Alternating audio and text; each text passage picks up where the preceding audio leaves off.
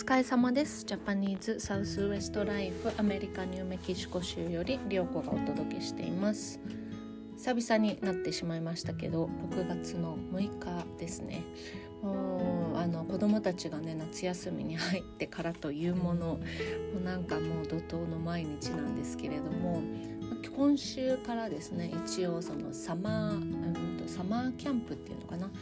ていうのがあってあの朝の9時から2時半までは学校に月曜日から木曜日までねいるっていうのとあとはね子供たちが今娘がの方がソフトボール夏の間だけねソフトボールやってでもうちょっとしたらね息子の方はサッカーをやりたいとか言うので サッカーサッカーだったら自分は活躍できる気がするとか言って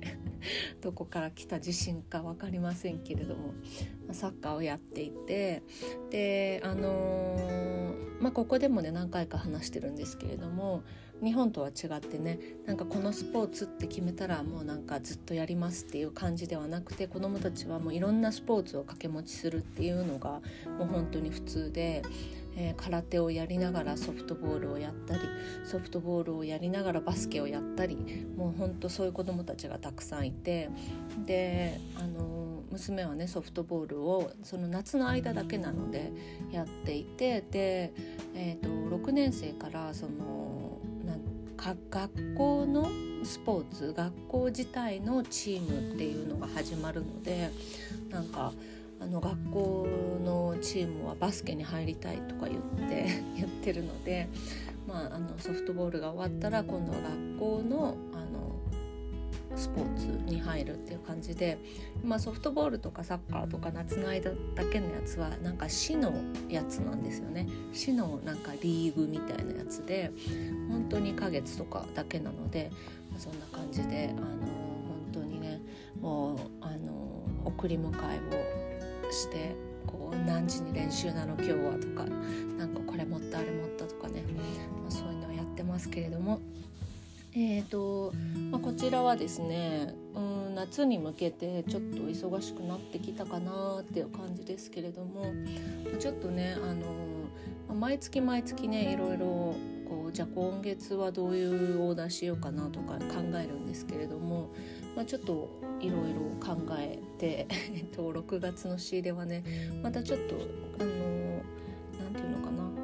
違う感じっていうか、まあ、いつもね何にも考えないでやってるとやっぱ同じ人のものしか仕入れなくなっちゃうのでちゃんとねあの方向性考えてやらないとななんて思ってオーダーをまとめているんですけれどもそんなところです。まあ、8月とかに向けてね、あのー、だいぶ活気が出てきたなっていう感じで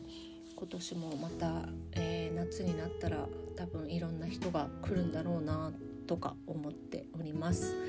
はい、えーと、今日はですね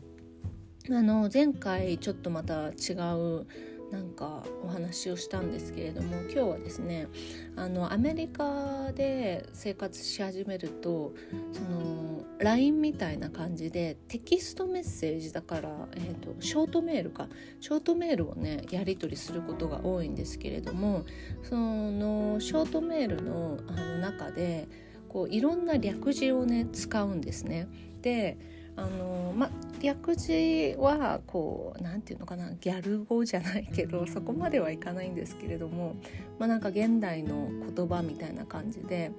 こうおじさんとかおばさんは分かんないことが多いからそれはちゃんとした英語じゃないみたいなことを言う人も多いんですけれどもやっぱあの普通にねまあ20代30代とかの子だったらもう本当に普通に、まあ、40代でもね前半の人とか、まあ、50代でも使う人いるのかな？いるんですけれどもその3文字のね略語っていうのをすごい使うんですよ。でその話をしたいんですけれどもえーと、まずは LOL っていうねなんかなんとかだよ LOL っていうのをつける時はなんか laugh out loud って言ってあの大笑いっていうわかっこ笑いみたいな意味なんですよ。なのであのなんかねそのショートメールが来て「なんとかだよ LOL」って言ったら「何この LOL って」って思うと思うんですけれどもそれはねかっこ笑いっていう意味なんですね。であとは、まあ、これは簡単かもしれない。OMG Oh my God ですね。なんかえ信じられないみたいな感じで。本当。あのそれはねよく使いますね。あとはね、これを略す必要があるのかって感じですけれども、えー、PLS が Please ですね。えっ、ー、とまあね 略す必要があるのかって感じ。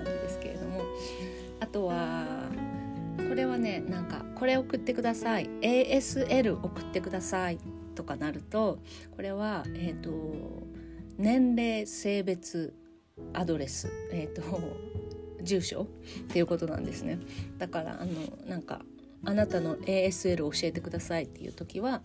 こういうまあこれはあんまり使う人いないかもしれないな、まあ、LOL とか PLS とか OMG とかよく使いますね。あとはえっ、ー、と FYI これもよく使いますね。なんかあのー、こうあんなんかこう付け足すみたいな意味があるんですけれども「for your information」ってなんかあの一応教えとくけどみたいなそういう感じで「for your information」っていうことで「FYI」であのなんかそうですね。もうそういう感じです。日本語にするとねなんか難しいんですよね。でもこう一応教えとくよけどなんかあの明日のソフトボールの場所どこだよってどこだよ？4FYI っていう最後につけるみたいなね。そういう感じ。あとは、えーと、IDK もうこれねあの IDK だけであの送られてくることもあるんですけれども I don't know っていうことですね。じゃあもうそれぐらい打てよって感じですけれどもね。IDK な突然ね IDK だけ送られてきてななんじゃこりゃ間違え間違えテキストかなとか思うんですけれどもそれは IDK っていうのは I don't know っていうことですね。あとはまあこれはよく使いますね。ASAP っていう風に読むんですけれども ASAP これは分かる人結構多いんじゃないかな。ASAP ASAP as soon as possible っていうことですね。あのなるべく早くっていうことですね。まあ、こんな感じで、えーとまあ、大体のねこのアメリカのあの人とのコミュニケーションってテキストメッセージが本当に多いんですね。